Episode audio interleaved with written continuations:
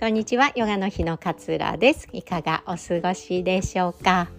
え今日のお話は解釈は自分で決めていこうというお話をシェアしたいなと思います。えー、お話の前に、えー、お知らせです。ウェルビーマインドフルネス指導者養成講座ですがこちら11月に開講決まっております。お申し込みいただいている皆様ありがとうございます。えー、土曜日もね、えー、やろうかなということで土曜日も開講決まっております。それに伴って早割の適用期間を少し延長しております。今週までにお申し込みいただくとお得にね学べる早割が適用されますので是非気になるなという方は早めにチェックしていただければというふうに思います。指導者養成講座とは言っていますがご自身のね学びのために学びたいという方もウェルカムしておりますのであの家族のためにねマインドフルネスをこう生かして、えー、家庭をこう円満にしていきたいとかっていうのもできますし特にこう仕事に生かさなくてももうすでにご自身が働いている職場で嫌なことがあったり人間関係がギスギスしちゃってるなとかっていう時にも、えー、うまくね活用できるんじゃないかなというふうに思っております。でもすでにヨガのインストラクターさんをされていたりこうカウンセラーみたいなお仕事をねされている方はこのマインドフルネス例えば呼吸法とか瞑想の仕方とか考え方みたいなのをね新たにこう自分の講座に入れていただいて、えー、ビジネスとして活用していただくこともできるんじゃないかなというふうに思っております。気になる方は是非チェックしてみてください。でもう一点、えっと、マインドフルネスを子育てに生かそうという講座を、えー、ちょっとやってみようかなというふうに思っておりましてこちら20日、えー、金曜日なんですけれどもお昼のね時間に今回やってみようかなというふうに思っております。えというのもねうちの学娘の学校が学級閉鎖になってうちの娘はあの幸い元気だったので、まあ、元気な娘と出かけられず2日間一緒にいるという時間を過ごしたんですよね。やっぱり子育てって大変だよなイライラしちゃうよなとかっていうふうに思ってなんかぜひこのマインドフルネスの考え方がこういうとこういうふうに子育てに適用あのできますよみたいなのをこう伝えるね場を作りたいなと思ってちょっと急遽 あのやろうかなというふうに思いました。でこちら無料になります。どなたでもご参加いただけます。あの初めましての方ももちろんウェルカムですし以前講座とかでねお受けいただいた方もウェルカムですし現在、えー、ワンツーワンセッションとかご参加いただいている皆様ももちろんウェルカムです。ぜひねあのお昼の時間にあの45分なのであんまりこう硬い講座じゃなくてゆるい講座で、えー、なんかご飯食べながら飲み物飲みながらご参加いただければなというふうに思っております。えー、こちらも詳細なお申し込みを概要欄に、えー、貼っておきますのでぜひチェックしていただけたら嬉しいです。ではすいません。お知らせが長くなりましたが本題に入っていきます。で解釈は自分で決めていこうというお話をシェアしたいなって思っております。私たちっていろんなことを実は解釈してるんですよね。自分の中で。例えば、えー、朝起きて晴れていました。今日は晴れている。っていう時に空を見てあ空が青い。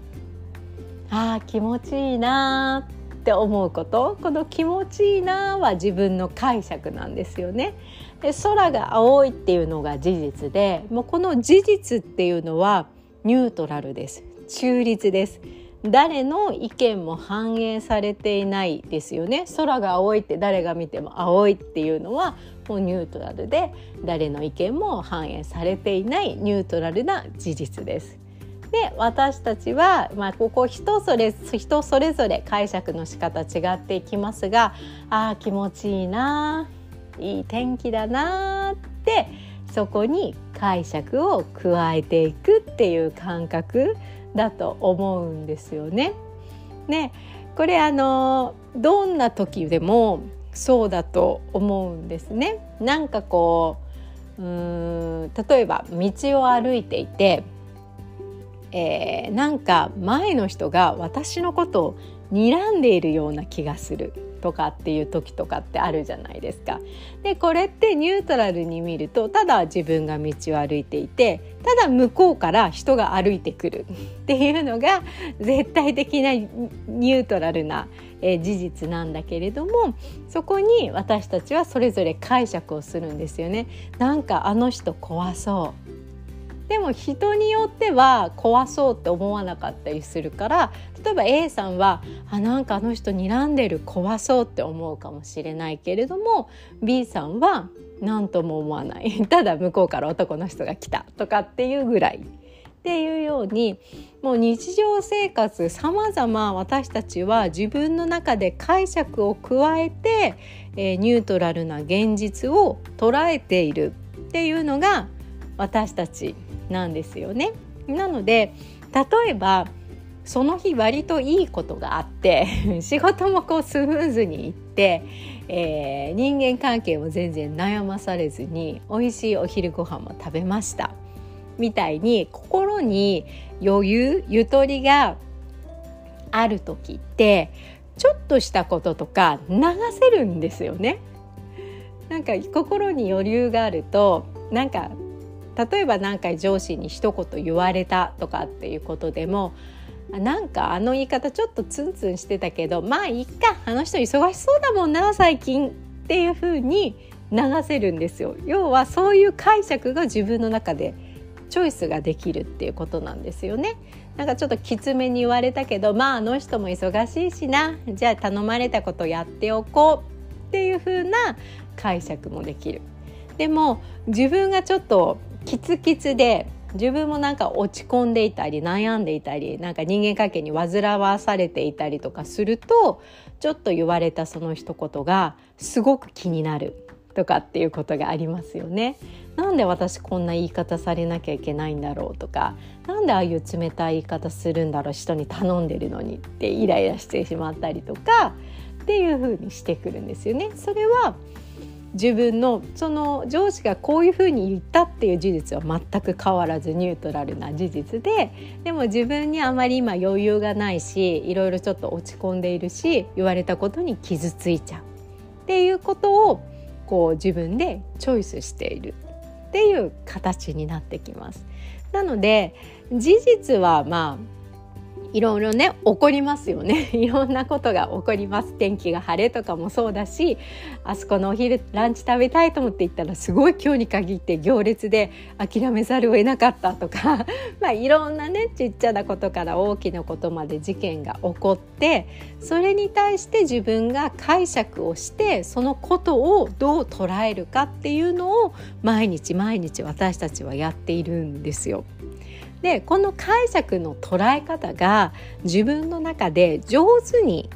嫌なことがあったら例えば上手に流すとかっていう風に、えー、できるようになってくる。で嫌なこと言われてちょっと傷ついたけどいつまでも引きずっててもしょうがないかっていう風にあの人も忙しいしね、まあ、そういう風に言っちゃう時も私だってあるしねっていう風にこう解釈ができていけば多分必要以上にこう繊細に悩んだりとかなんか必要以上にそのことにこう心が反応されて翻弄されて疲れちゃうみたいなことが減ってくるはずなんですよね。そうこれなんかあの捉え方って自分で変えていけるわけだし自分で選択していくことができるっていうすごくシンプルなことを私たちって実は結構忘れがちなんですよね。私もそうなんです。忘れがちなんですけど捉え方解釈の仕方はいつだって自分で決めているんですよ。私たちが見ている現実っていうのは自分でした解釈を通した現実っていうのを眺めているわけなんですよね。でも解釈は自分でできるっていうのを忘れてしまうのはなぜかっていうと、まあ、感情に流されちゃうすぐに心がふって感情で反応してしまうから何か一言言われたらムカつく何か一言言われた嫌な思いしたとかっていうふうに心が勝手にこうすぐにあのもう反応してしまっているんですよね。なので先に反応が勝ってしまうからあなんか被害に被ったみたいな感覚になってしまうんですよね。なんか嫌なこと言われたなんか私こういう人にばっかり当たるんだよなとかなんかすごい嫌な気分にされちゃったなっていうふうに被害を被っちゃったっていう感覚で捉えてしまうと反応されたまんまで翻弄されてってしまう。でもその言われたことに対して自分はこう解釈しますっていうのが明確に自分でこれ決めてます自分でチョイスしていますっていうふうに、えー、捉えることができるようになってくると被害に見舞われたじゃないんです自分でその感情をチョイスしたっていうふうに捉えていくことができるようになってくるんですよね。そうすると何でも物事って解釈し放題なんですよ。自分のいい方に自分の楽な方に実は解釈し放題なんです。それを誰かに咎められることもないしなんかねストップされることも全然なくこういうふうに言われたでも私はこうやって受け止めた方が楽になれるからそうこういうふうに自分は受け止めてこれは流そうかなとかっていうふうに自分の中でいつでも決めていくことができるんですよね。なので被害被ったって思っちゃうと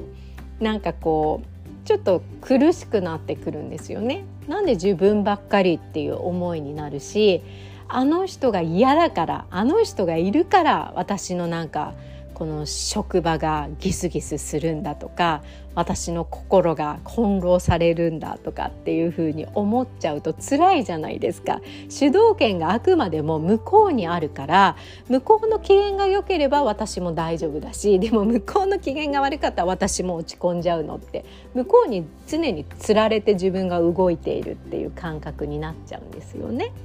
そうではなくてそれとてさえ嫌なこと言ってくる人もいるかもしれないけれどもそれさえ自分はどうやって受け止めてどうやってそのことについて解釈していくかっていうのは相手が決めていることじゃなくて自分が実はチョイス決めていることだったりするんですよね。なのでまずは自分で嫌なことが起きましたっていう時もどういうふうにそれをこうじゃあ受け止めていく？どういうふうに解釈していく？っていうのを考えてあげる。でそれはもう100%自分のために考えてあげる。自分が楽になるように考えてあげる。でいいと思うんですよね。そういうふうに自分で解釈を決めた現実を見ていくと実は現実ってそんなに厳しいものじゃなくって自分が厳しい眼鏡をかけていただけであってもしかしたらもっと温かいものなのかもしれないっっていうような、えー、気づきにねつながっていくんじゃないのかななんていうふうに思いまして今日はこんなお話をさせていただきました。いつも聞いてくださり本当にありがとうございます。今日もあなたらしい穏やかな一日をどうぞお過ごしください。さようなら。